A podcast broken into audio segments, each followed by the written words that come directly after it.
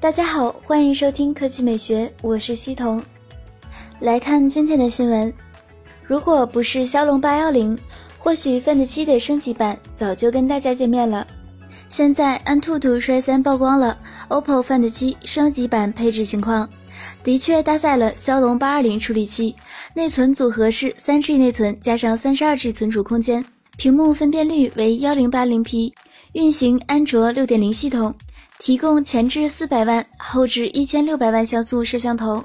从它的定位来看，这应该就是外界期待多时的 Find 九，而上述配置应该只是该机的其中一个版本。要知道，之前 Find 七上市时，OPPO 就推出了该机的轻装版，而现在曝光的应该就是 Find 九的轻装版了。如果不出意外，Find 九一定还会有顶配版，四 G 运存应该是必须的，期待一下。屏幕会不会上 2K 级别呢？之前曾有消息称，Find 九最让人期待的地方莫过于配备新一代闪充，超级沃克闪充。从当时 OPPO 在巴塞罗那 MWC 展示的情况来看，其充电速度让人印象深刻，充满2500毫安时的电池只需要15分钟。大家期待超级闪充吗？第二条新闻来看，中国移动曝光了两款新机。今天，中国移动召开发布会，正式发布了旗下的 A1S 和 A2 两款新机。配置方面，A1S 采用五英寸 720P 显示屏，搭载骁龙410处理器，内置一 G 内存和八 G 机身存储空间，摄像头为前置两百万，后置八百万，电池容量为两千三百毫安时。至于 A2 则采用了5.5英寸 720P 屏幕，搭载骁龙617处理器，内置 2G 内存和 16G 机身存储空间，提供一颗500万像素的前置摄像头和一颗1300万像素的后置摄像头，电池容量为4000毫安时。由于是中国移动推出的产品，所以这两款产品并不支持全网通，仅支持五模十一频。价格方面，A1S 售价四百九十九元起，A2 售价七百九十九元起。看到这里，不禁想吐槽一下：不管这两款手机的价格有多低，这样的配置实在是没法吸引人。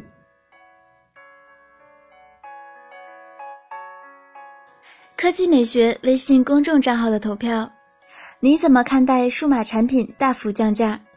百分之二十七选择为了给新机让路。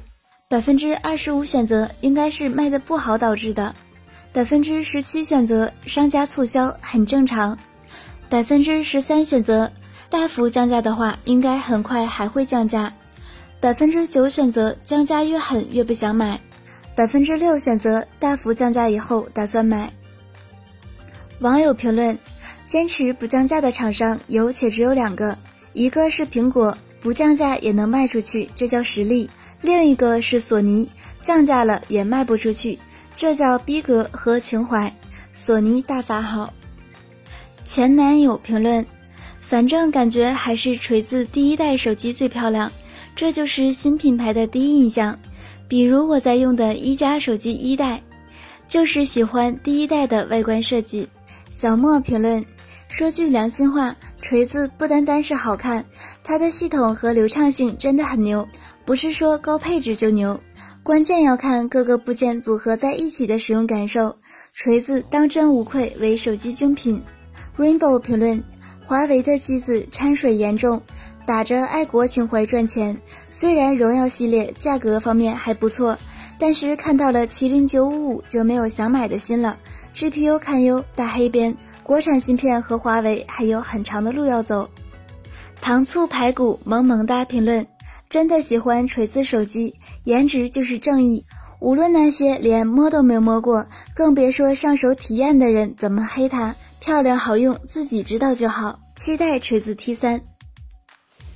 今天的新闻就到这里。今天我加了一个声卡，不知道今天的声音和之前相比，你们更喜欢哪个呢？留言告诉我吧。我的新浪微博是西藤 A S U N A，已经写在语音的简介里了。欢迎大家关注我，今天的语音就到这里，大家晚安。